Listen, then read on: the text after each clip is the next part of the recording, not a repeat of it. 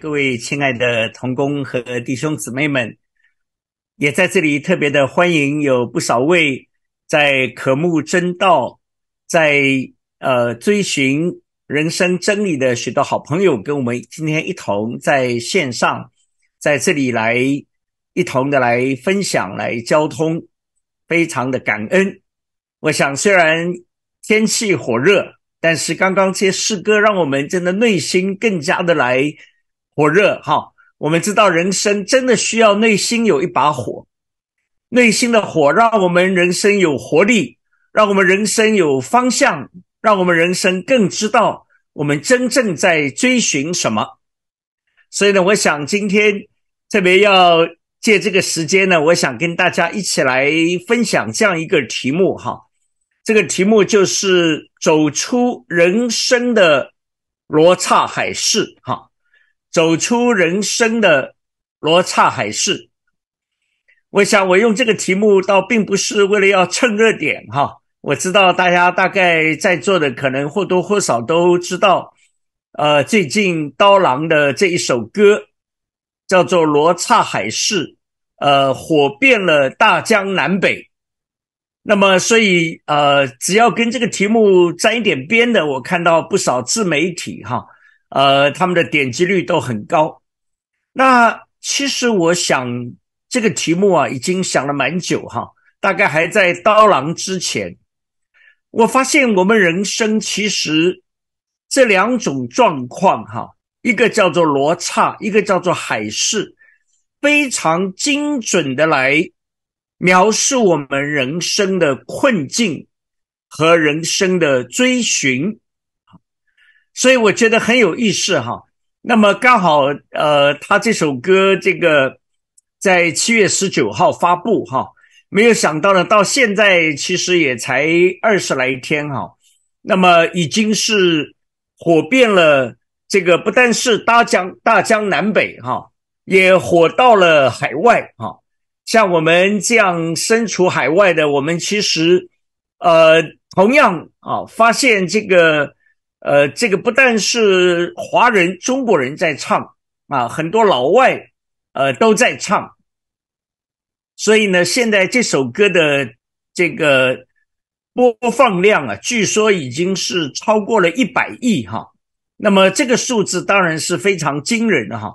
呃，我们知道全球的人口大概也就是八十亿哈，那么一首歌能够在短时间内突破一百亿哈，那当然这个叫做是 phenomenon 哈，就是现象级的一个一个 event 一个事件啊。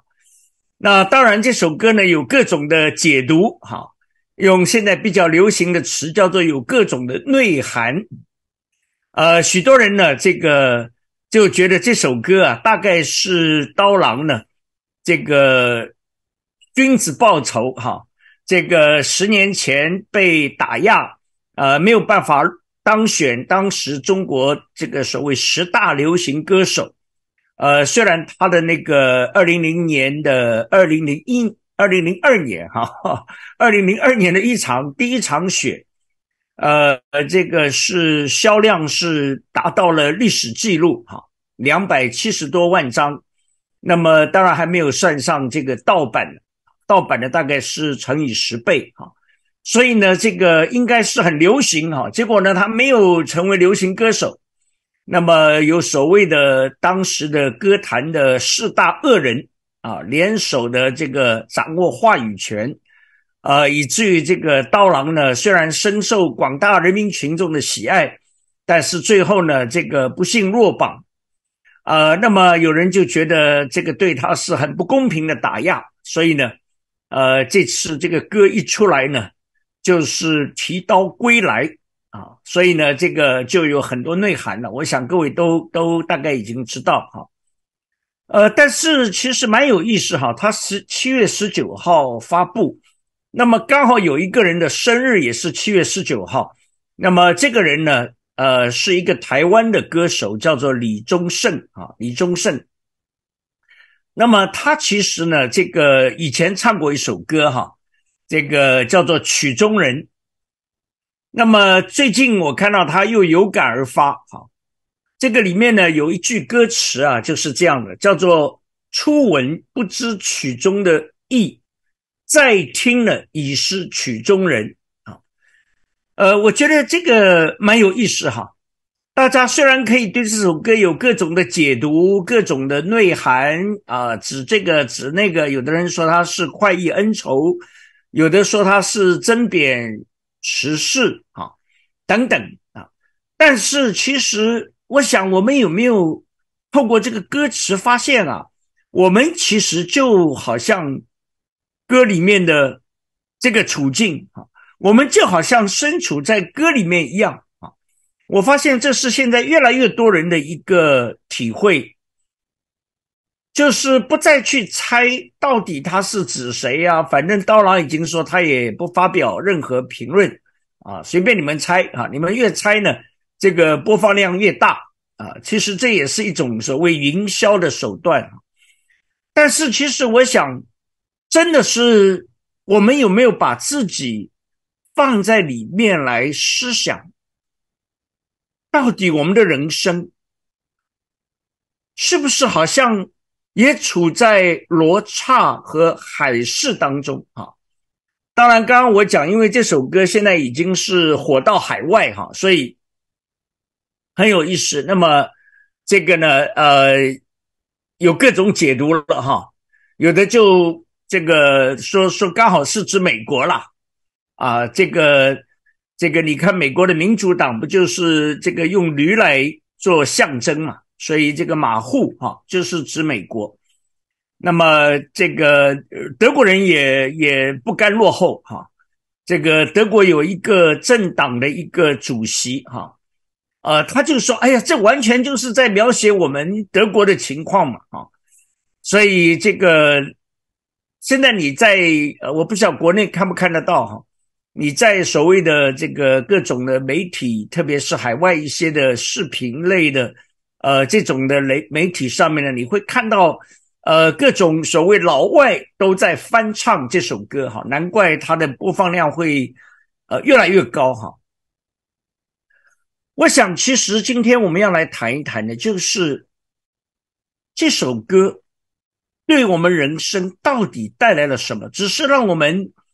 呃，听了很上头啊，听了觉得很有意思，听了跟他们一块在猜，还是我觉得对我们每一位哈，既然有超过一百亿的人听了，那么对这全球的我们在这个解读当中，或者我们在思考当中，对我们自己带来一些什么样的启发哈？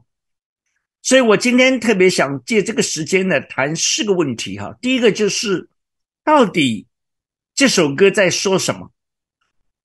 那么然后来看一看我们当下的处境哈，人世间。那么第三个呢，就是我们心灵究竟在寻找什么？那么第四个当然就是我们今天的这个主题哈，就是怎么样来走出。人生的罗刹海市，我想从这四个角度来谈一谈。其实这首歌，刀郎自己也呃也这样的告诉我们哈，他的灵感呢是来自于这个中国明末清初的一位作家，叫做蒲松龄啊。那么他呢有一本很著名的这个小说集哈，叫做。《聊斋志异》啊，《聊斋志异》，当然以前我们想到《聊斋志异》，大概不算是太出名哈，大概在中国所谓四大名著里面排不进去。呃，因为呢，基本上就觉得那本书啊，这个人不人鬼不鬼，里面大部分都是什么狐狸精啊，这个狐妖啊等等哈，所以呢。呃，虽然可能听过，但是认真去读的人也不太多啊。但是其实蒲松龄在《聊斋志异》里面特别就有一篇小说，就叫做《罗刹海市》哈。那其实《罗刹海市》呢，它是讲了两个处境，前面那个叫做罗刹，后面那个叫做海市。那我发现呢，其实这次刀郎的这首歌呢。虽然叫做罗刹海市，其实呢，他只写了罗刹哈，他没有写海市啊。那罗刹这个词呢，当然是一个古印度语里面的呃一个中文直接的翻译翻译过来。那罗刹呢，就是指一个食人的恶魔。所以什么叫罗刹国呢？罗刹国就是呃，像刀郎这次还有一首歌叫做《颠倒歌》哈，在他的这个呃这个《山歌聊斋》这个歌集里面哈。其实罗刹国就是一个颠倒的啊，特别有意思哈。它是这个最主要的颠倒，就是美跟丑不分啊。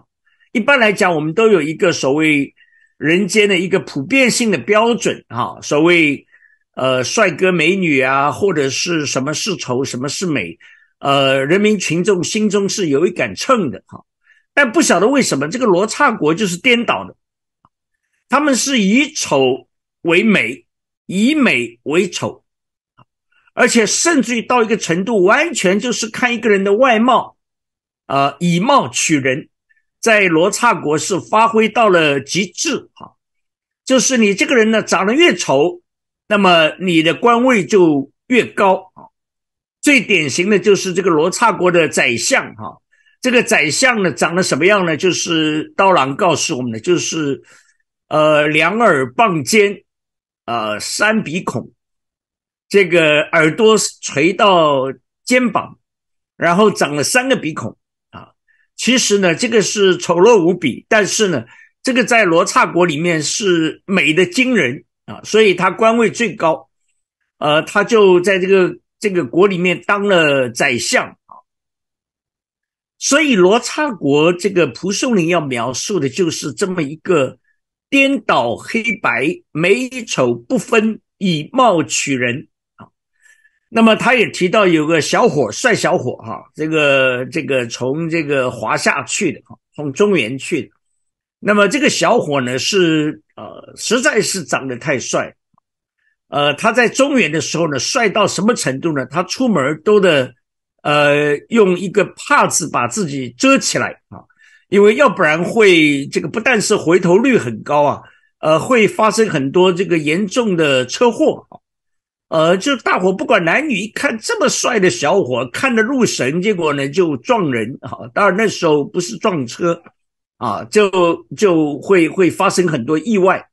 所以为了防止发生意外呢，这个这个叫做马季的这个帅小伙呢，呃，他出门常常不得不以帕遮脸。这个以免造成这个各种意外，那么没想到他结果有一次出外经商呢，就漂流到这个罗刹国。那么哪里想到罗刹国人一看这个马季啊，就觉得他是奇丑无比，怎么这样的人会长得那么丑呢？所以大家看到他呢，就纷纷的奔逃啊，这个以为是外星人来。那这个，所以你就觉得蛮有意思哈，这是一个很强烈的一个反差啊，一个在中原被认为是貌比潘安啊，这个这样的一个美男子啊，跑到罗刹国呢，竟然被认为是一个怪人啊，一个奇丑无比。那么怎么办呢？所以他在那边呃，倒也给他解决了一个生计哈，就是他在街市上啊，这个去买东西，没人要卖给他。啊，因为觉得这个是外星人，这个这个人是一个妖怪。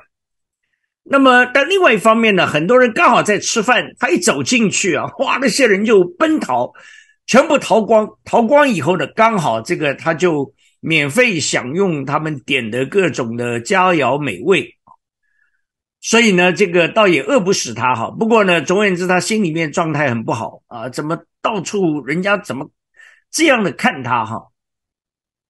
那后来呢？这个总而言之的蛮有意思。这个后来，呃，有一次他突发奇想，哈，就用那个锅灰，呃，把那个脸呢涂了黑的，啊，这个是当时为了要给一个人呢表演一个张飞的角色，啊，没想到一涂呢，那个人说：“哎呀，太棒了，你这个真的太漂亮了，哈。”虽然是这个长得像张飞一样，哈，满脸却黑，不过呢，没问题。那正好就是罗刹国需要，所以呢，这个这个人就后来很快把他就引荐到罗刹国的国王那儿。那国王一看呢，这还算像个人啊，算是罗刹国的人。所以呢，后来这个听他也谈吐不俗啊，所以呢就给了他一个官儿啊。所以呢，他竟然当了官儿，还拿了一大笔的金银财宝。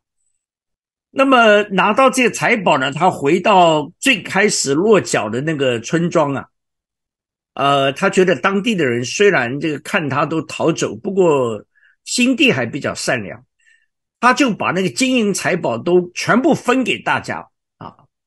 那么再加上他脸上也涂了那个黑的，所以呢，大家渐渐也接纳他。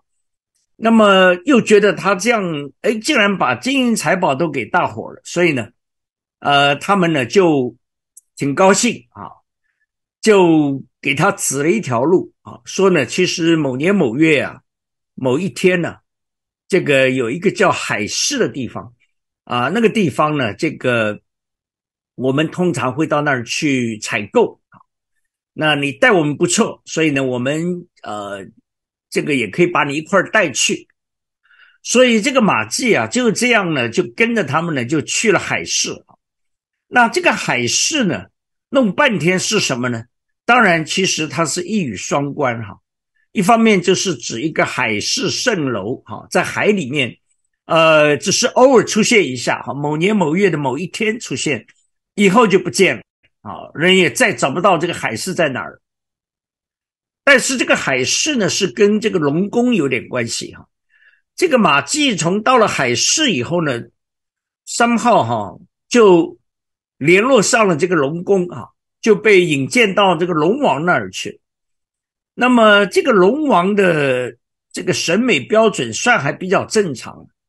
这他一看这马季啊，这小伙风流倜傥，呃，谈吐也不俗啊，这就说这样吧。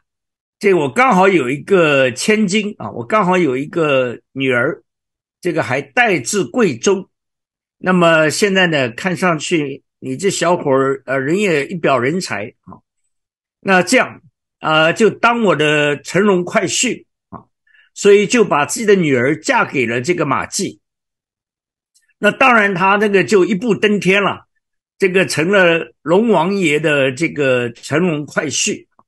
所以呢，就穿金戴银，这个丰衣足食啊，美人陪伴在侧啊，啊，这生活应该算是。这个忽然间就从 地狱到了天堂，那但是呢，这个蒲松龄写这个罗刹海市啊，一方面把两种非常对比强烈的这个处境摆在一块儿，一个是美丑颠倒、以貌取人，一个呢是正常的标准，而且呢是平步青云啊，一个是处处被人排斥。一个呢是竟然被接纳成为这个乘龙快婿，那么一个是一时呢呃没有着落，但是呢到了龙宫海市呢这个丰衣足食，那么这两个强烈的摆在一块儿啊，但是你会发现哈最有意思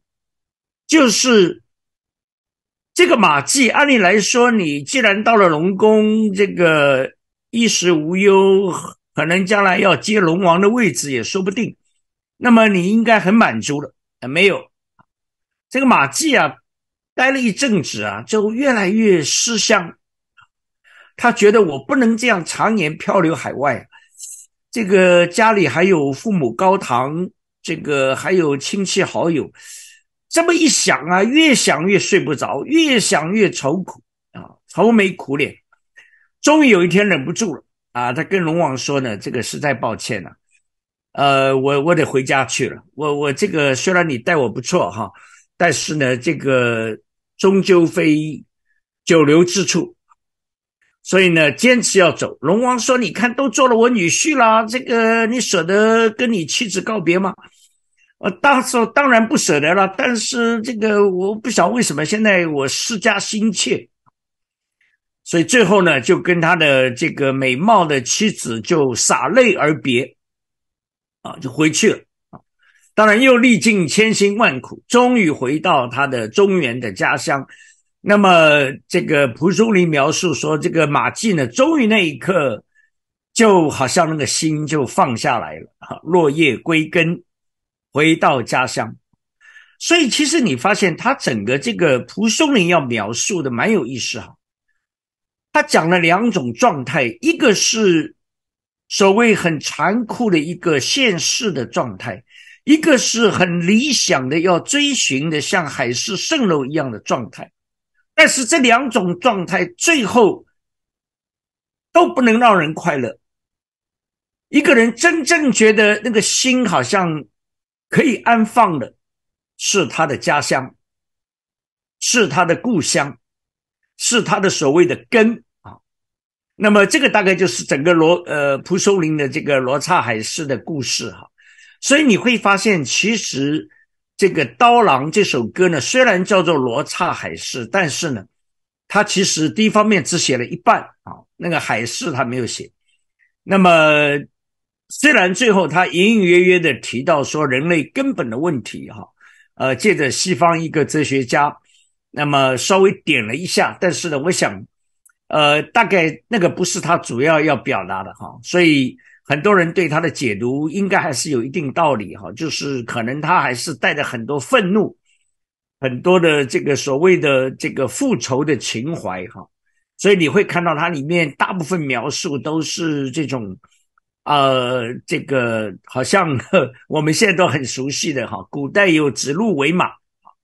那么前不久有这个紫薯为鸭，这个明明菜里面是一个鼠头啊，老鼠头，呃，竟然一定说是鸭脖子，还经过有关权威部门鉴定。那么我想呢，其实这个这种状况，当然古今中外都有哈。呃，我也想到这个，这个中国有一本真正的列入四大名著的小说哈，叫做《红楼梦》。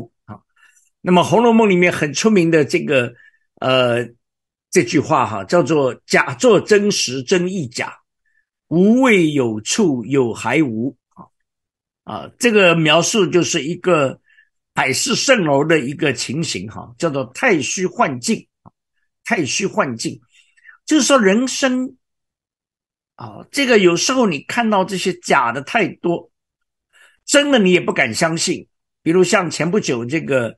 杭州动物园，哈，呃，有一只马来熊就忽然间火了。呃，这个熊呢，因为站起来呀，就是被大家发现实在是人里人气啊，这个太像一个人，尤其看后面，呃，就完全像一个人套着一张熊皮，哈，连那个呃背上那个这个套上去，大概也没有套的太工整，哈，所以呢，出了很多皱纹，呃，咋看都像人。但是呢，这个动物园说呢，绝对是一只熊，你们见识太少了，你们只见过那个棕熊啦、黑熊啦、马来熊，你们没有见过马来熊长得就跟人差不多。那总而言之，这个现在成了一个罗生门啊，因为呃，信者恒信，不信者恒不信啊。很多人还是觉得怎么看都像人，呃，连马斯克哈，这个呃，我们以前知道只有马克思，现在还知道还有一个马斯克哈，就是。呃，特斯拉的老总啊，那么他也发表评论，他说这个怎么看是有点像人啊，不太像熊。那总而言之呢，我想《红楼梦》里面描述的，其实我们都不太陌生哈，起码比《聊斋志异》要比较熟悉一点。那《红楼梦》里面，我们大概记得都是贾宝玉啦、林黛玉啦、这个薛宝钗呀。哇，这些人呢，不管呃怎么样，感情起起伏伏，但基本上生活条件都还不错哈，穿金戴银，这个这个身在富贵之家，含着金钥匙出生啊，基本上这个都是很多人羡慕的。但是忘了这个《红楼梦》里面有一首歌，它描述的其实就是所谓太虚幻境啊，你觉得神仙很好？你功名也忘不了，但是他问一个问题，就是古今这些将相到底在哪里？大概都是在坟墓里，哈，叫荒中一堆草木了。啊，你在人生在世，你经营觉得忘不了，太重要了。哎呀，我一生就为了赚钱，终朝只恨聚无多，其道多时眼闭了。啊啊，你怎整成天想着赚钱，但是真的到 到钱拿来了，最后人没了啊。那么他也谈到啊，这个希望能够娶到白雪公主。能够嫁给白马王子啊，但是呢，最后这个其实也是人去楼空啊。那有的人觉得，哎呀，儿孙满堂啊，这个是人生的一大乐事啊。但是呢，他说：“痴心父母古来多，孝顺的儿孙谁见了？”呃，是很真实。所谓“久病无孝子”哈，这个以前流行叫。这个养儿防老，那么现在流行叫养老防儿啊，就是千万留一手，别给他们啃啃光。所以其实我想，我就觉得这个很有意思哈。罗刹一方面是我们每一位其实都心有戚戚焉，好像你刚刚听这首歌，你觉得是唱给别人、指别人、猜别人，最后你发现我们自己就在这个歌里面啊。那么海市哈，是我们人生都期望有这种所谓龙宫的奇遇啊。有的人的龙宫奇遇是希望自己这个中一次大奖啊，中一次彩票，或者是走一次桃花运，或者是忽然间呃被上司看上，然后呢就火箭提拔啊，或者呢是希望这个进入某一个大公司。那总而言之呢，你你人生里面你会对自己有很多的所谓期待理想啊，大到一个所谓大同的世界哈，呃，我记得零八年的时候，咱们奥运会啊，这个叫那个口号叫同一个梦想，同一个世界啊，同一个梦想，呃，one world and one dream。结果呢？这个梦看来，现在我们都知道，这个战争打的也不可开交。然后呢，这个各自战队，大概这个要要真正所谓的一个 one world，一个共同的世界比较困难。那我也想到，刚好今天在中国是八月十三号。那八月十三号，其实上海人民大概不太会忘记，因为呃，一九三七年就发生这个淞沪会战。就是这个，我记得《沙家浜》里面还有一段哈，这个八一三日口在上海打了仗，那么这个打到现在八十三年过去了，那其实两边还在打啊，有时候是打口水战，有时候呢是呃彼此，反正总而言之，大概这个伤痕是很难愈合。所以虽然我们很希望所谓太平盛世啊，这个当然不只是一个国家了，我们期待是整个。民族整个人类啊，整个世界啊，是能够是有共同的梦想。不过呢，看上去有点像海市蜃楼哈，这个可遇不可求哈。而且呢，这个弄了半天哈，我觉得其实马季是对的了，就是说，我相信对现在很多人。呃，尤其现在在线上，可能很多位你在物质生活方面大概也还不错，你的职业也还不错，收入也还可以啊。那么现在新冠也过去了，可能呢，你觉得啊，总而言之呢，人生应该也是算混的还不错吧？呃，有的人甚至以为自己已经是达到人生的巅峰啊，进入到所谓的这个过去想要的，现在都有了。啊，当然，这个其实基本是指物质方面，但是你是不是会觉得跟马季一样有这个想法？就是无论你处在什么样，或者说就算你人生所谓五指登科，哈，一般来讲就是房子、票子、位子、妻子、儿子，哈，这个帽子，总而言之，呃，这个你觉得人生已经是衣食无忧了啊，这个已经是财务自由了。呃，理想都达到了，不过你有没有发现一个事实哈？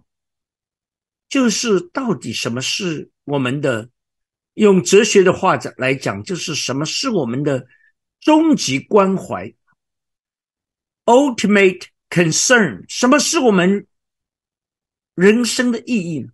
如果最后死亡给我们是画一个句号，我们好像最后就像是一个客死他乡的人一样，就是我们的心灵家乡在哪儿？到底我们这个人的根在哪儿？根在哪儿呢？我想，其实这是蒲松龄当时写这个《罗刹海是》要表达，事实上也是整个人类一个终极的关切的问题。所谓哲学终极的问题，就是到底人生的意义是什么？如果这个问题没有解决，其实你会发现，真的所谓三十年河东，三十年河西啊。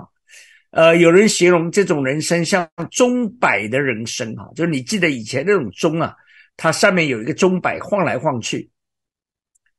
啊，这是英国一位哲学家说的哈，他说这个人生啊。这个钟摆在哪两头呢？一头叫做你要的没得到，那么另外一头叫做你要的得到。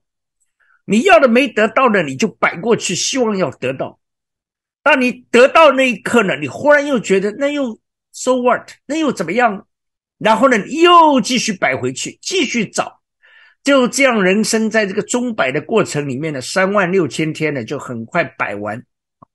那么，中国有一位作家叫做钱钟书，哈，钱老先生，那这个他写的那本《围城》是非常有名。那么他说，人生呢，就是有点像一座城市，外面的人呢都要冲进去，他就觉得城市里面太精彩，没有想到里面的人都想要冲出来，啊，就觉得里面太困难、太痛苦。那么这本书也引起很多人共鸣，哈。有的人把它放到婚姻里面呐，换到放到这个人际关系里面呐，放到这个职场里面呐，呃，大概都都类似哈，就是人生有点，你到底在找什么啊？你找到的好像也不是你真的想要。有人说，真的是在踏入红毯那一刻，希望是将来是天长地久，结果呢，真的进到红毯了，发现是原来是能撑多久。这个好像也不是当初那种的，呃，这个所谓的这种的，呃，热烈的感觉哈。人生其实很像马季，他如果没有回到他的故乡，他总觉得他的心灵无处安放，就算在龙宫，也像是一个海市蜃楼，眨眼消失不见。所以其实，呃，这个刀郎的歌里面特别提到这个人哈，这个人呢是一个呃奥地利人啊，这个叫做 Ludwig Wittgenstein。那么这个其实因为奥地利也是德语系的国家哈，那德语系的国家呢，他们很多人就很喜欢用这个这个 Stein 哈，Stein 呢其实就是 stone 就石头哈。呃，比如我们熟悉这个爱因斯坦啊，爱因斯坦，那么很多这个 讲德语的人，他们的这个名字里面都会有 Stein。那这个呢，这个人本来中国人民对他也不算太熟哈。我们大概知道德国哲学家基本上就黑格尔啦、康德啦、马克思啦，呃，恩格斯大概也算半个哲学家哈。不过总而言之，呃。对这个人以前不太听过啊，其实这个人倒是应该算是二十世纪最重要的一个哲学家啊。不过因为刀郎这个既然把他拉出来哈，我觉得我去查了一下哈，这个人其实呃真的有些话蛮重要的，呃，比如他说，即使一切可能的科学问题都已经得到解答。但是人生的问题也还没有最后触及啊。他说：“世界的意义必定是要在世界之外才能找到。”你注意，这些话都是一个很重要的一个哲学家讲的哈。他认为，呃，就算科学问题都解决了，呃，by the way 哈，顺便说一句，他也是我的老学长哈。当然，我跟他差了八十年。他是这个这个一九零八年进入这个柏林理工大学，那么我呢是呃一九八九年进入柏林理工大学，所以跟他整整差了八十年。不管怎么样，不管怎么说，也也把他拉来这个给自己贴下金哈，啊，也算是我的一个学长。所以这个人不是不懂科学哈，他自己因为呃这个以前也是学工程，当然他最主要的兴趣是在哲学方面。那他就发现说，这个其实如果你要找到人生的意义，找到世界的意义，你一定要从这个世界外在外部去找。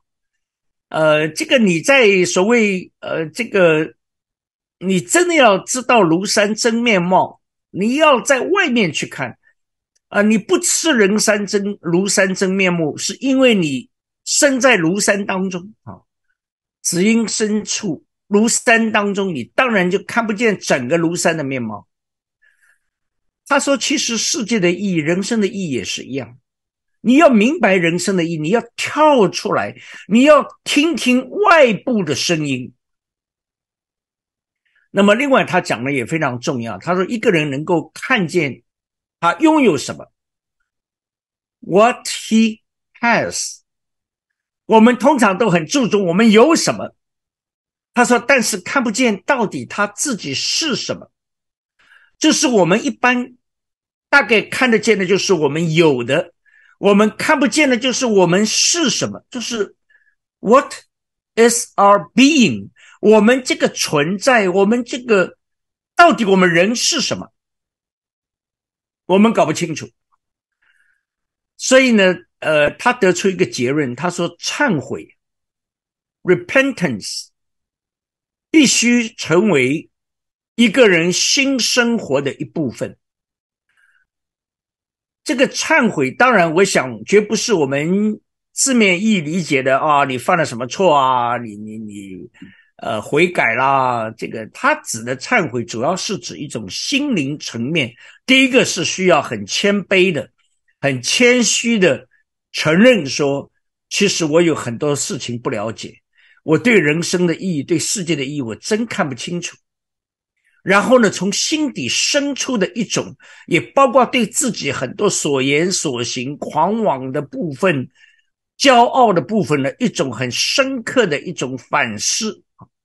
这个是他指的忏悔的真正的意思，所以他觉得其实忏悔是一个人，如果你要真的开始一个新的一个生活，这个应该成为你的一部分了。我觉得其实这种精神很重要。我们无论是在人际关系里面跟人发生冲突啦，或者是矛盾张力啊，或者是所谓的用愤青的眼光看世界啊等等。你会发现，很多时候其实就是我们缺了所谓一种忏悔的精神。我们基本认为这个世界充满问题，这个没有问题啊。但是我们基本认为我们自己没有问题啊，这其实就是一个大问题。我们常常忘记我们自己刚好就是这个问题的一部分。哎，这一点我们大概很很少有人会同意哈。呃，我们都觉得别人有问题，这个。四大恶人有问题，那么这不包括我，我没有问题。所以呢，我觉得其实这个维根斯坦呢，他讲的蛮有道理。他说，其实我们需要有一种忏悔的精神。那今天我想，我重点要讲的就是，到底基督的信仰，当然我们的信仰是根基于上帝给我们的这本圣经哈。我们今天的处境是怎么样的呢？罗马书三章二十三节很清楚告诉我们：世人都犯了罪，亏缺了神的荣耀。你注意这句话其实是很重要。亏缺这个词，其实，呃，他用的一个词啊，是一个蛮神学性的词哈。这个词什么意思呢？就是假设，比如说，啊，一个圆。那么这个圆如果缺了一部分，那个叫什么？那个叫做不圆。那个意思就是亏缺啊。那你今天我想我们在座很多可能你也学理工的哈，你知道其实人有没有可能画出一个绝对的圆呢？是画不出来，对不对？呃，现在我们都知道这个圆呢跟一个一个常数有关，这个常数呢叫做派啊，这个就是所谓的圆周率哈。那这个圆周率你发现可以无限的写下去，什么意思呢？就是你如果没有写到这个圆周率的尽头，你是画不出一个绝对的圆出来。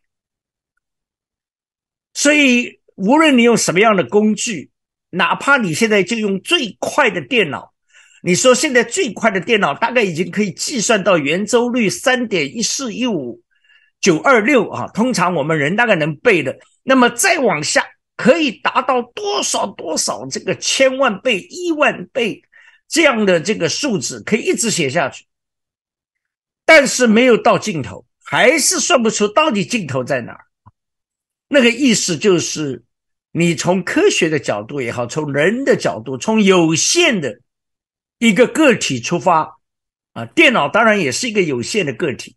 你仍然没有办法画出一个绝对的圆出来，虽然看上去很像一个圆，虽然感觉很像一个圆，但是它还不是真正意义上的圆那么这个就叫做亏缺。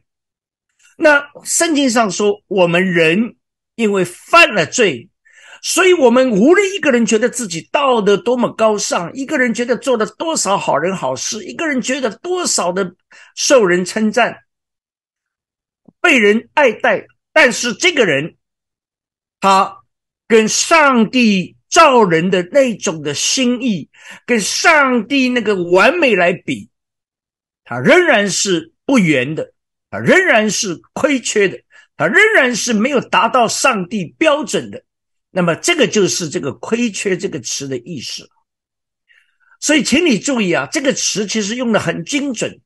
因为我常常听到有些人说：“哎呀，我没有啊，我不偷不抢啊，我道德高尚啊，你看我都从小到大都是这个，意思说我问心无愧啊。”呃，我说你这个亏啊，这个如果用世界的标准大概还可以，不过你没有办法满足圣经的标准。圣经上说这个亏啊，是指你没有办法达到一个圆，或者说。啊，另外一个表达就是，如果你射箭，你没有办法射到那个中间那个石靶，你永远都偏了一点，那个就是亏缺的意思。所以你不要说我良心无亏，其实我们每一个人都是有亏啊，因为我们亏了上帝原来造人的那个心意和上帝要人达到的样式，我们没有办法达成。那么罗马书另外一处又告诉我们，就是刚刚讲到海事，其实是很多人心里的追寻，对不对？我们人都期望完美，我们人都期待高大上，我们人都希望做一个高尚的人、纯粹的人、脱离了低级趣味的人啊！我记得不错，这个好像是以前老三篇里面的话。总而言之呢，我们人都盼望啊自己是。不但这样，而且呢，我们其实还有一个盼望是什么？就是希望所谓这个永恒，这是每个人心里面的一个真正的一个需求啊，所以你才会用各种的呃保健品啊，你生病才要去看医生嘛，对不对？就是你希望尽量让自己延长生命。上帝说，其实上帝的事情，你知道，一旦进入永恒，一定跟神有关了。所以这里说神的事情。人所能知道的，原写明在人心里，很特别哈。只有人这个很独特的这个 being 这个存在，他本来对这个所谓 eternal 对永恒、对真正的美、真正的完全、真正的圆，他本来是有追求的啊。就是这里所讲，其实本来是写明在人心里啊。这个不是人。自己的本事哈，那你说是因为神已经给他们显明？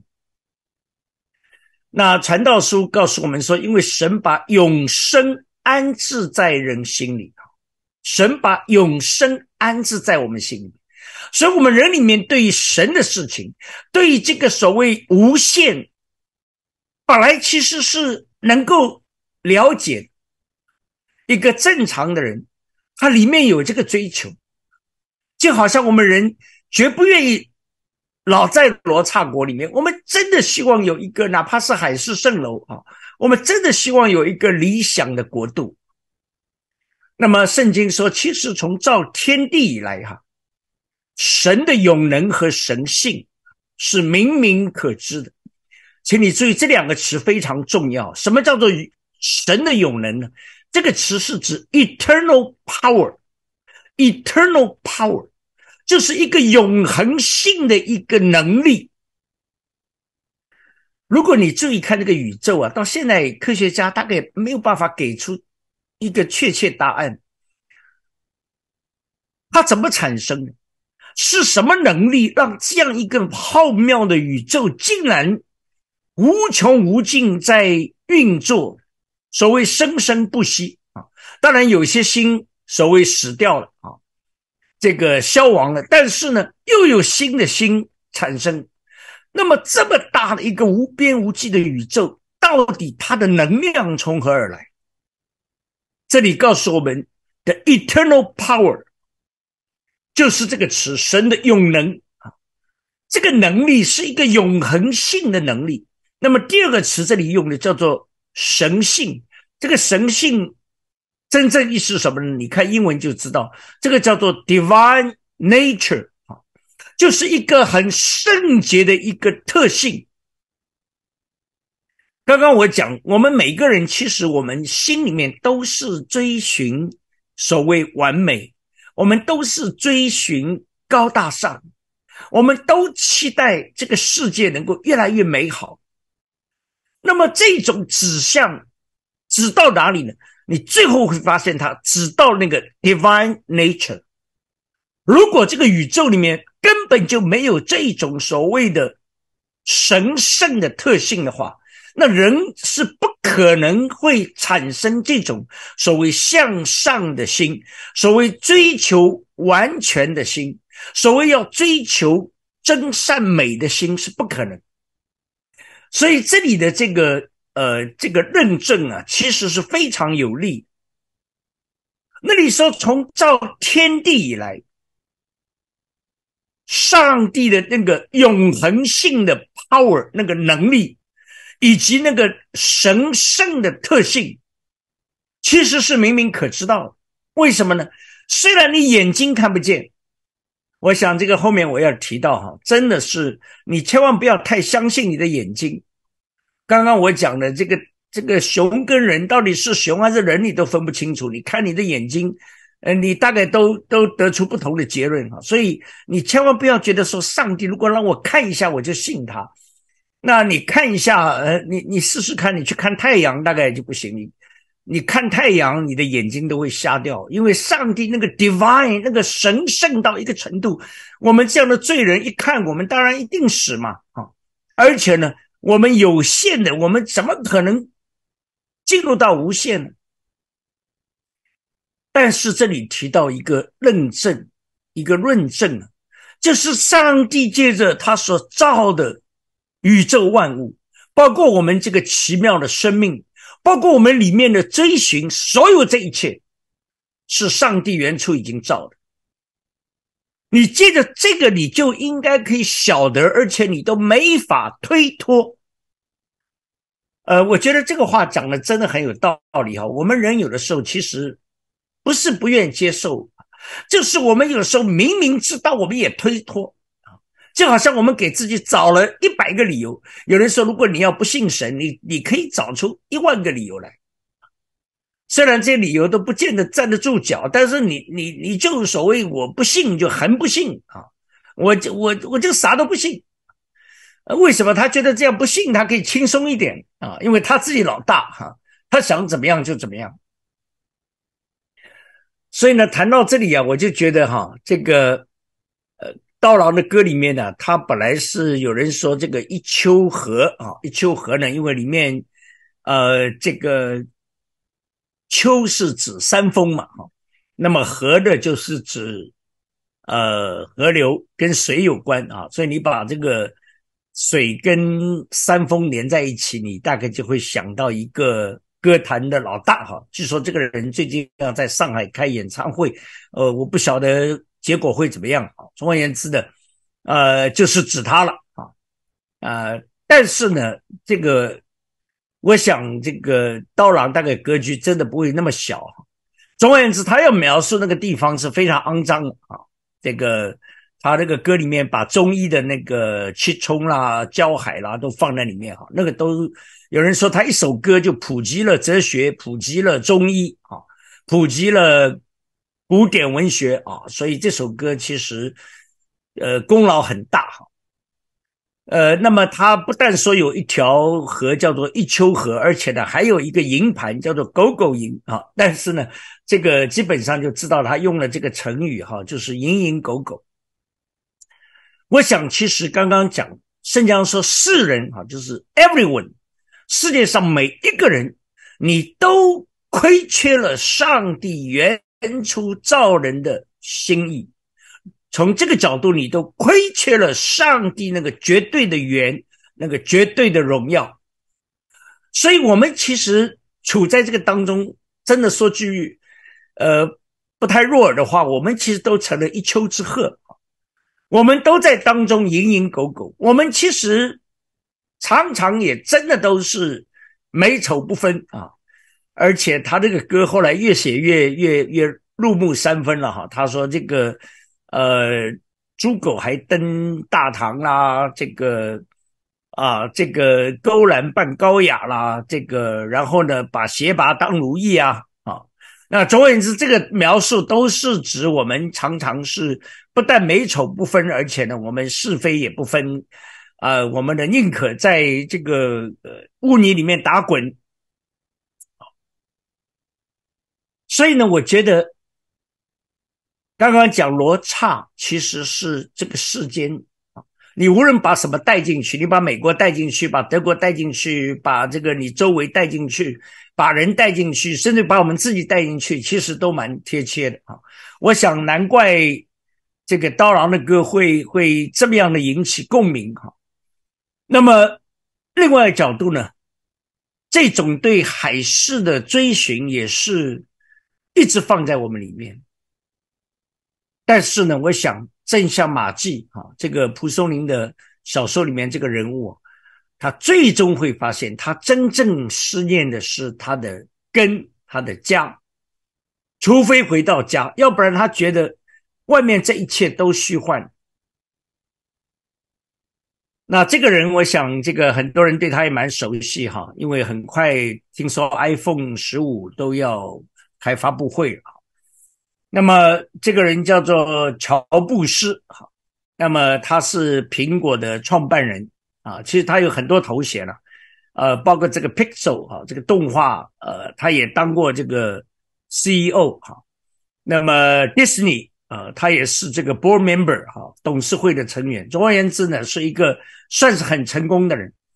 不过呢，他活到这个五十多岁啊，五十五岁多还不到五十六岁哈，就走了。啊，我发现我都活得比他长啊。那么这是他临死以前他自己讲，他说：“如果说在其他人的眼中看的话呢，我的人生是典型的成功的缩影啊。当然，他死的时候留下八十多亿的这个资产啊。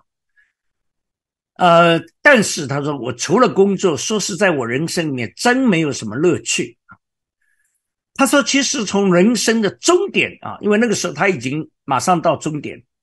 他如果从终点回过头来看的话，财富这种东西不过是我人生里面其中一个部分，或者说一项一个 fact 啊，中文把它翻作一项事实。其实他的意思就是其中的一个元素而已。他说：我赢得的财富，我死的时候也不能一起带走。”那当然，这个话也不用他讲，我们谁都知道。他说：“物质的东西不见了是可以再找到的。所谓身外之物啊，这个你不必太介意哈。有的人这个股票下跌，人也跟着从上面跳下去啊，这个钱不见了，然后呢就要死要活。他的意思说，其实这个都是身外之物他说：“但是只有一样，没了就再也见不到了。There's only one thing，只有一样，That is life，就是生命，就是生命。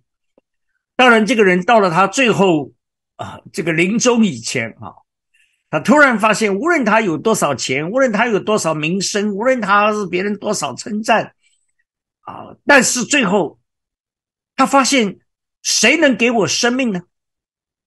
我想，其实人类的悲哀就在这里。就算今天你达到了你人生的巅峰，你进入了真的你的人海市蜃楼这样的处境里面，但是你的心灵的根找到了吗？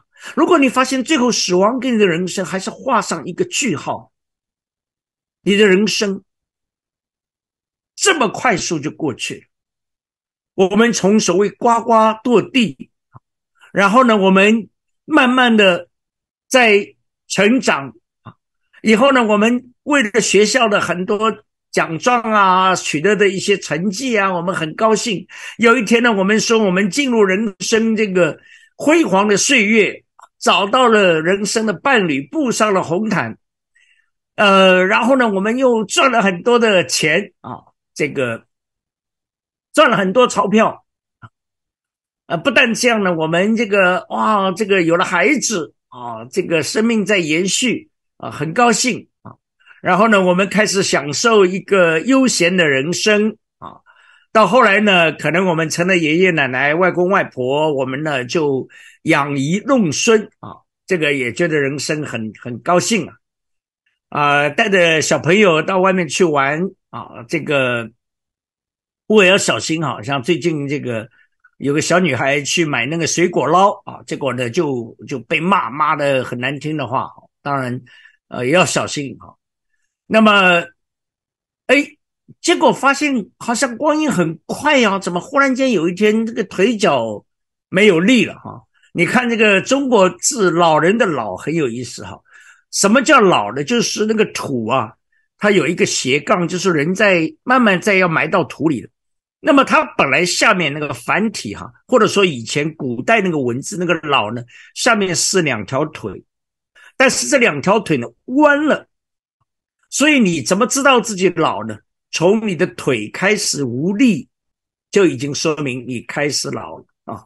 这个中国的文字很有意思，当然现在这个老把它下面写成像一个匕首的匕一样，实际呢原来是一个两条弯的腿，那腿弯了就。你你不服老也不行了啊！那么有一天终于这个被鲜花盖上去了哈，那再过一阵子可能真的就是一堆所谓的枯骨。那这样的人生叫什么人生啊？有时候你常常发现，这种就是圣经描述的日光之下的人生，我们是好像。如飞而去。如果你常常好像乔布斯一样，你从人生的终点回过头来看，你常常记得人生里面好像那些高光时刻，那些的哇，你拿了一个奖状，多么开心，跑回家炫耀给父母，哇，你的人生里面赚了钱，哇，你多么的兴奋。但是眨眼间，这个叫做如飞而去。我就想到圣经里面提摩太前书，特别这句经文，上帝说：“我们没有带什么到世上来，也不能带什么去。”所以其实 这个在两千年前，上帝接着一位叫保罗的已经讲了，所以不需要乔布斯再来讲。乔布斯说：“我知道财富，我走的时候也带不走。”那所谓生不带来，死不带去，哈，那上帝老早告诉我们：“你既然是。”赤身来到这个世上，你什么都没有带来，那么你走的时候，你也什么都带不走。这就是所谓日光之下的人生。所以你的人生里面有再多的追寻，所谓再多的海市蜃楼，或者你有心有不甘，你觉得我，哎呀，郁郁不得志啊，怎么没有伯乐啊？我这匹千里马跑来跑去，怎么就没有人赏识我？其实，如果你这么一想的话，你发现好像整个人生最后是归零的人生。这个岂不就是人生最大的悲哀吗？所以我想，其实罗刹海市哈，重点今天我想跟大家分享的就是我们怎么能够走出人生的罗刹海市。你真的会发现，如果没有从这个世界外部找到光，找到外在的告诉我们什么是义的话呢，我们的人生是永远走不出罗刹和海市，我们永远在这个里面打转。我们对现状很不满，觉得现状就是个罗刹，然后我们不断的追寻海市。等有一天我们达到了海市，我们又觉得想家，我们又觉得不满足，我们又觉得好像是很空虚、很虚幻。然后呢，就在这个人生里面，很快就走完我们这个三万多天的日子。怎么走出人生的罗刹海市呢？在这里有一段经文哈，我特别想介绍给各位，特别是我们当中许多的福音的好朋友哈。我真是盼望你仔细看圣经这个上帝给我们的启示，太奇妙了。他常常一针见血，不但指出我们的问题，更重要，他把我们的出路告诉我们。这段经文是一个。这个上帝启示那个作者叫做保罗，当然他不是第一作者，第一作者是圣灵，上帝自己的话，借着保罗把它写下来。但是反过来，这个这段话也是保罗自己个人的见证和体会。哥林多后书五章的十六到二十一节，保罗说：“所以，我们从今以后不凭着外貌认人了。”虽然凭着外貌认过基督，如今却不再这样认他了。你注意，刚刚我讲罗刹国特点就是以貌取人。呃，其实说在今天我们也还是会这样，对不对？这个所谓呃，这个马靠金装，人靠衣装啊，所谓的这个。常常是这个看一个人的外表啦，看你的穿着啦，看你的颜值啦，呃，看你的身价啦，等等，这都叫做以貌取人。保罗说：“我不再凭外貌认人，虽然凭着外貌认过基督，如今却不再这样认他。”这句话是保罗以前切身的、刻骨铭心的体会。以前他认为基督这个不过是一个。拿撒勒的一个木匠的儿子，这个人出身卑微，这个拿撒勒根本名不见经传，这么一个人怎么可能是弥赛亚呢？怎么可能是救主呢？所以这个叫做凭外貌认人。你注意，我们大概很会讲，我们我们说这个人要让我服他，大概就是他身居高位啊，他才高八斗，哇，他是这个亿万富豪。呃，好像以前那个马云一样，那么马老师出来啊，虽然其实他当的老师，大概 我发现，呃，这个也也不能正式意义上算一个老师哈，他大概在中专什么教过教过一段时间书了啊。总而言之的，呃，现在都叫老师啊，马老师啊，虽然他外貌不怎么样，不过大家都凭外貌认他哈，这个这个呃。马云嘛，这个成功人士、亿万富豪。那保罗以前也是这样，他就是凭外貌。他说：“基督不可能吧？”他说：“现在我不再这样认他。若有人在基督里，他就是新造的人，旧事已过，都变成新的了。一切都是出于神。他借着基督使我们与他和好，又将劝人与他和好的职分。”是给我们，这就是神在基督里叫世人与自己和好，不将他们的过犯归到他们身上，并且将这和好的道理托付了我们。所以，我们做基督的使者，就好像神借我们劝你们一般。我们替基督求你们与神和好，神使那无罪的。替我们成为罪，好叫我们在他里面成为神的义。哇，亲爱的弟兄姊妹，亲爱的好朋友，这段经文太重要，太重要。它里面讲到了怎么样一个人可以走出罗刹海市，那些真正的关键都在这些经文里面。第一个关键是什么呢？这是保罗自己的体会。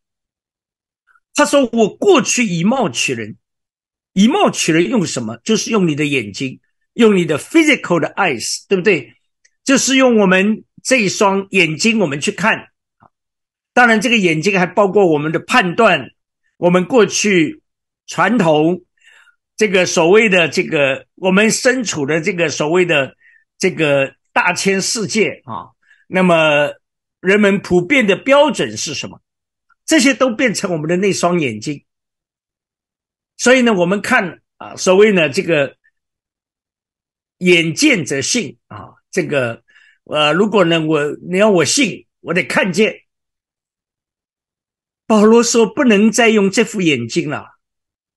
他如今用的是什么眼睛？他如今用的是心灵的眼睛。这个叫做信心。请你注意，从有限到无限，只有这一个可能，就是用一座信心的桥梁。”如果你不用这个所谓 leap of faith，这个叫做信心的跳跃，你是根本永远走不出你的有限的地盘，你永远在这个有限里面打转。我想我们当中如果有学理工的，或者是呃这个有读数学的，呃，你大概应该很清楚了解数学里面有一些的，不要说数学里面的公式哈，我们知道那个。公理呀，是其实我把它叫做不讲理，因为公理是没法证明的，那定理才可以证明。但是呢，公理你又不得不接受，因为你不接受，你根本上面没法建造你的所谓数学大厦啊。那这个用什么接受呢？用信心啊！你你说不行啊，我我我我怎么可以不认证呢？我一定得要证明它啊！那公理对不起，你就怎么证你都证不出来。啊，因为你是有限，那么数学里面有些符号了，呃，比如像无限大、无穷大、无穷远、无穷小。我告诉你，这些的符号，如果你没有信心，你觉得这些符号都毫无意义。为什么？因为这些符号都已经进入到一个完全不在你有限的范围里面。什么叫无限大？就是你。大再加一还是够不到它，再加大上加大还不如无限大。所以其实你就发现了，所谓的科学，其实它根基性的东西，你需要用这个叫做 leap of faith，信心里面的跳跃。如果你不用这个工具，你说我非得眼睛看见，我非得让纸上把它认证出来，那么穷你的一生啊。你是没法去证明。那第十七节非常关键，若有人在基督里，他就是新造的人。你注意，这里用了一个词啊，其实“新造的人”这个词是中文的翻译，原来的翻译就是上帝有了一个新的创造。哇哦，我想这个是太重要了。我们这个人。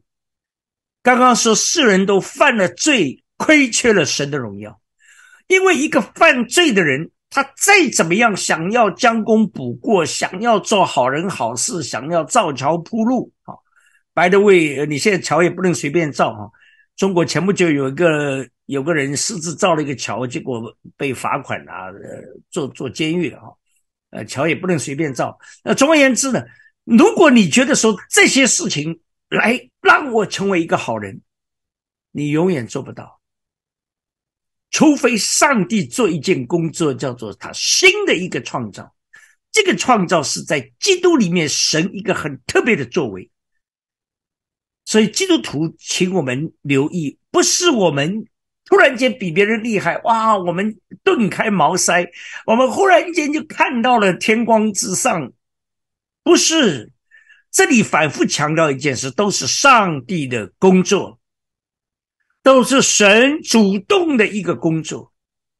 我们能够进入到基督里面，是上帝在我们身上一个特别的恩典。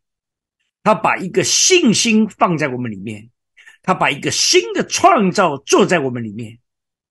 所以那里说，若有人在基督里，你注意啊，这个在基督里是一个很重要的词，这是使徒保罗经常用的一个词，in Christ。意思就是，我们真的躲在它里面，我们真的把自己，呃，圣经另外一处描述就是把基督好像一件衣服穿在我们身上，我们完全在基督的包裹当中。神看我们如今是透过基督来看我们，在基督里，我们被上帝重新有了一个创造。这个创造让我们的眼睛不再一样，让我们的心灵不再一样，让我们的思念不再一样。而这个创造最重要在哪里呢？就是第十八节讲，不但是旧事已过，一切都变成新的了。而且这里最重要一个是指到了一个保罗用了一个词，又是一个非常神学性的词。这个词一般来讲在在人间不太用。这个词英文叫做 reconciliation，这个词什么意思呢？是指和好。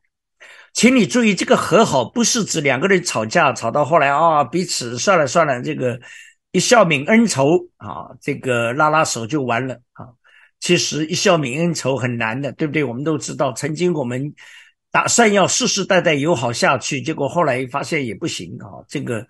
呃，所谓忘记历史，就意味着对呃忘记过去，意味着对历史的背叛呐。总而言之呢，呃，是人间是很难可以用这个词，这个词 reconciliation，中文把它翻作和好，是指一种完全好像是两股水的融合。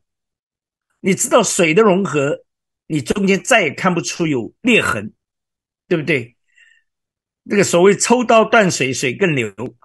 那个水如果合在一块儿的话，你根本就再也分不出哦，这个水是这个盆里面，那个水是那个桶里面。那个水倒在一块是完全的所谓水乳交融。他在这里要描述这个词什么意思呢？是指一个关系彻底的恢复。你知道，其实我们人类为什么会失去平安？我们人失去平安，重点。关键就在于我们没有办法真正进入这个和好里面。你发现我们人很多愁苦都是从不能和好。简单来讲，我们人跟人的嫌隙，哈，包括夫妻之间吵完架，你千万不要以为吵完架就呃床头吵床尾和啊，没那么容易啊。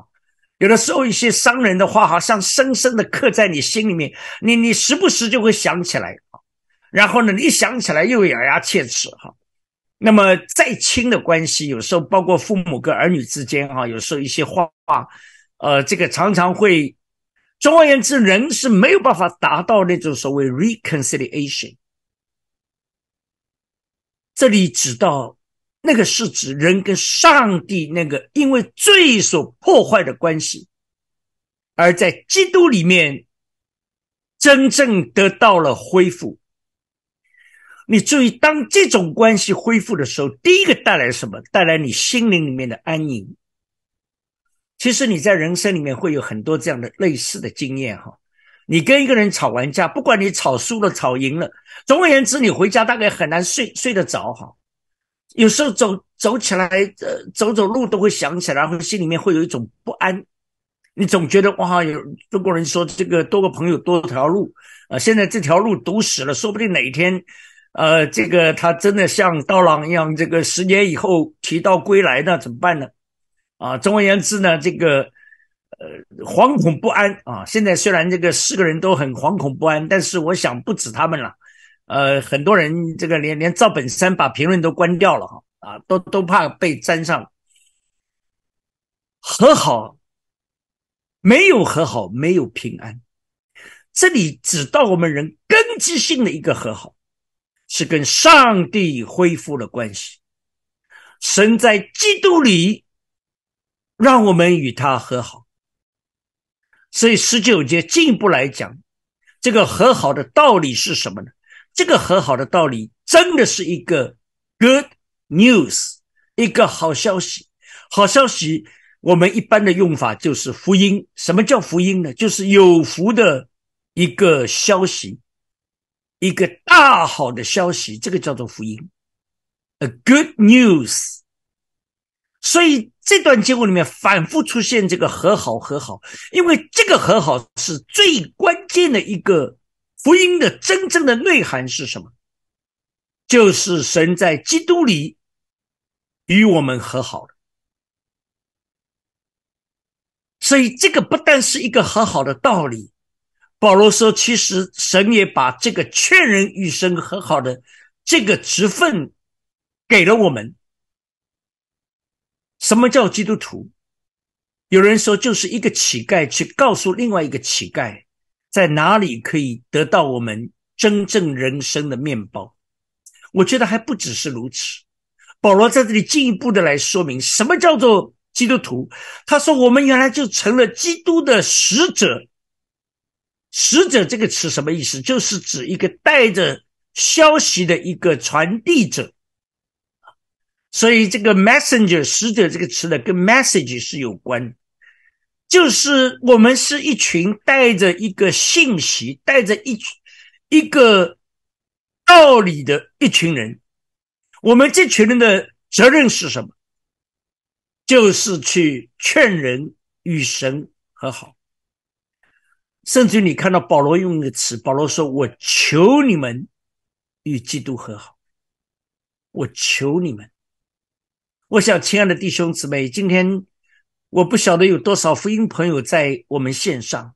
我真的打从心里面想说，我真是愿意求你们，求你们与基督和好。你知道，如果人生这个和好没有完成的话，你是不可能解决你人生所有遇到的其他的问题，除非你先跟上帝和好。你才能够发现有一个新的眼光，一个新的生命，一个真正的力量在你里面，你才能够真的，好像保罗说的，如今真的，我能够凡事都能，是因为基督那个宝贝在我的瓦器里面。所以，其实短短这段经文，哈，这个六节经文，它里面虽然有很多词是所谓非常的 theological，是非常的神学性的用词。比如说，它里面用了一个神把这个罪归在基督的身上，神如今看我们为义。这些词其实都是所谓非常神学性的词，justification 称义，那么归入，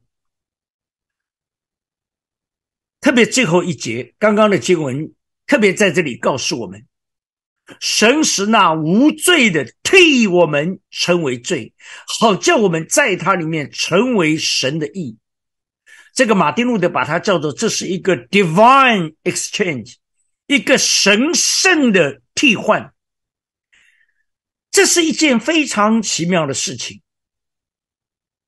神让我们这群不义的，但是却把这个不义归在那个无罪的基督的身上，这就是十九节讲的。神他没有将我们的过犯归到我们身上，那么这个归到了谁的身上？归到了替我们成为赎罪祭的那个被杀的羔羊基督身上。当归在基督身上的时候，他的死就成为了我们罪人本来必须有的一个结局，就是死。他替我们死。不但他替我们死，然后好叫我们在他里面成为神的义。你注意，这里的经文是一层层往上。第一个先决条件是我们因着信心进入到基督里面，然后进到基督里面的时候，神做一件事情，就是重新有一个新的创造在我们身上发动。而这个新的创造，让我们有了一颗新的心，有了一个新的眼光，有了一个新的追求，然后再接下来告诉我们，其实这个核心是因为首先借着基督，神让我们可以跟他和好，这种和好完全是不再有裂痕的，不再是过去那个罪造成的鸿沟。和好了，不但和好了，神让我们成为他的使者，来传递这样的信息。而且你知道，和好跟称义又不一样。称义是什么意思？神不但是跟我们有了和好，而且神看我们如今是完全可以被他接纳，与他能够同享一个荣耀。因为我们知道义只有神是义的，只有神是完全。但是当神今天在基督里看我们的时候，他看我们是完全。这个完全不是我们有的，是刚刚讲我们披上了基督的义，披上了基督的这一件好像外袍一样。神如今透过基督看我们，他不但与我们和好，而且他接纳我们，他。让我们可以享受在它里面的荣耀，这个是一件非常大的恩典。这个我把它叫做一个彻底的救赎。请你注意，神救我们不单单只是免去我们的罪，不单单只是与我们和好这么简单啊！世界上的人也许也可以做到这样啊。有的人，比如两个人有嫌隙啊，然后说好了，现在我我我饶恕你了。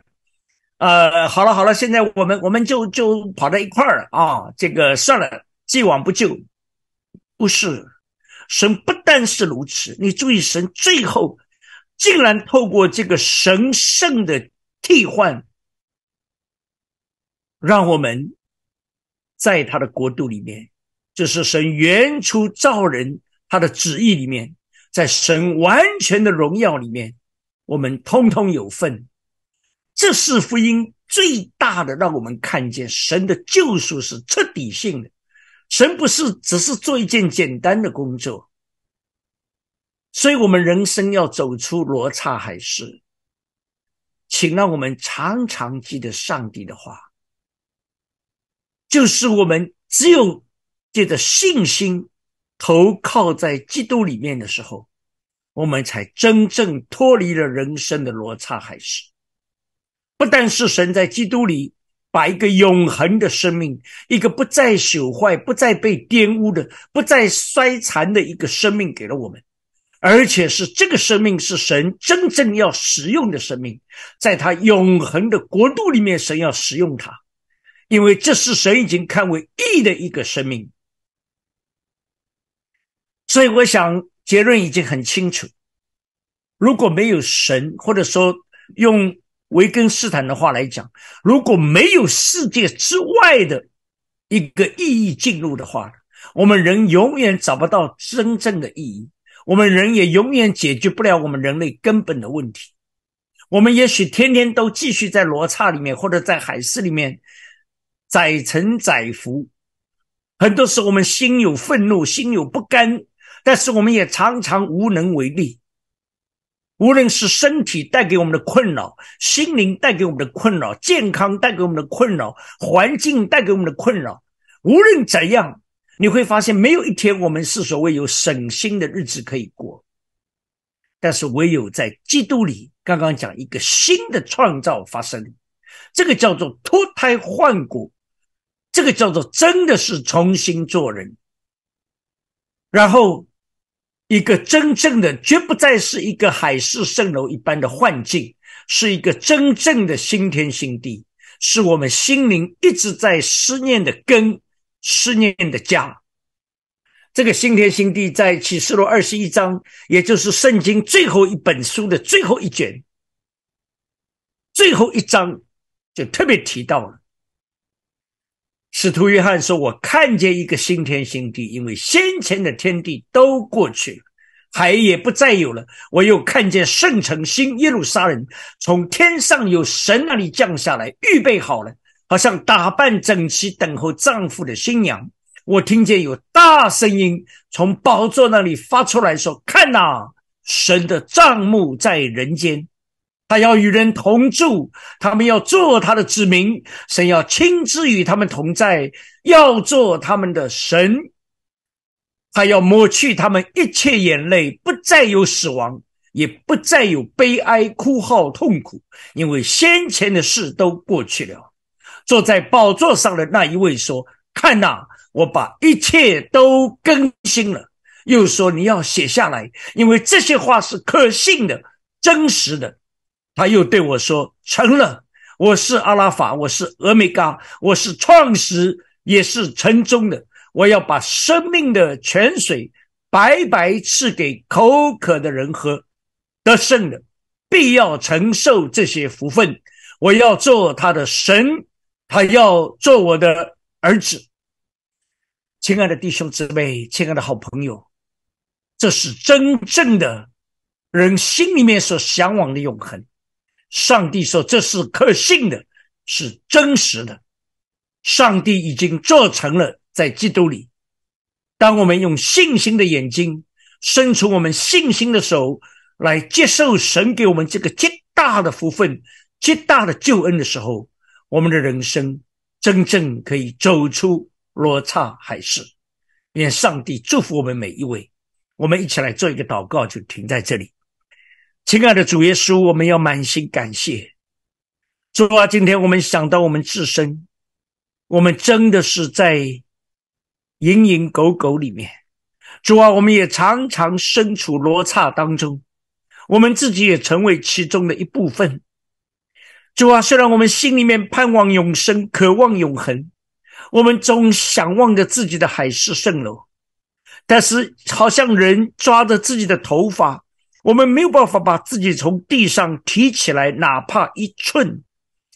主啊，今天我们感谢主，谢谢主，借着基督道成了肉身，从天外，从上帝的世界来到了我们人间，进入我们当中，把这样和好的道理，把这样奇妙的福音释放在我们当中，更是主耶稣亲自成为。上帝要来完成他救赎的那个代罪的羔羊，主啊，你把我们的不义归在那个无罪的基督身上，他替我们死，替我们担当罪的刑罚，好叫我们在他里面得了一个永恒的生命，就是他那无罪不能朽坏的生命。主啊，今天我们愿意因信进入基督里面，求主帮助我们。主啊，也祝福我们每一位已经信神的儿女，知道你给我们的托付是劝人与神和好，因为没有一件比这件事更重要了。求主祝福我们。我们在祷告的时候，允许我在这里发出一个邀请：我们当中如果有一些福音的朋友，你愿意使用你信心的眼睛来完成这个信心的跳跃？让耶稣进入你的生命当中，做一件新的事情。如果你愿意的话，你就可以这个时候在你的 Zoom 上面，你就打一个数字一，就是阿拉伯的数字一就可以，代表你一个信心的动作。我相信上帝看见你的这个动作，他也要纪念你的这个动作，他更要施恩祝福你。因为神的话是可信的，是真实的，是不会改变的。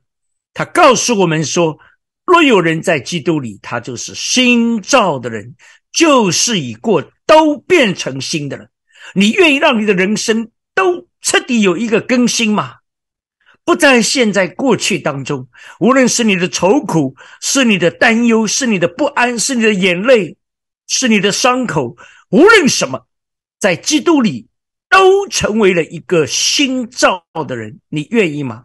就是现在，如果有这样的朋友，你就可以在你的这个聊天室里面，哈，你打开聊天室，你就打上一个一，代表你的一个心灵里面的一个对上帝的回应，对今天的信息的一个回应。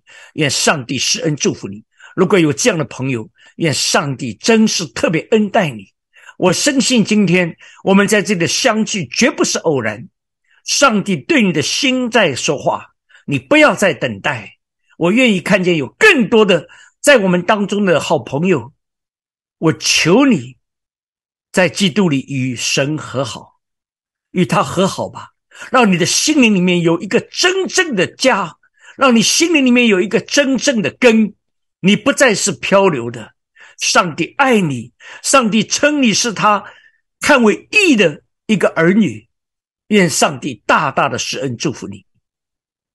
这时候，我也特别向我们每一位亲爱的主内弟兄姊妹要发出一个呼召：神要我们做一个劝人与神和好的人，你愿意吗？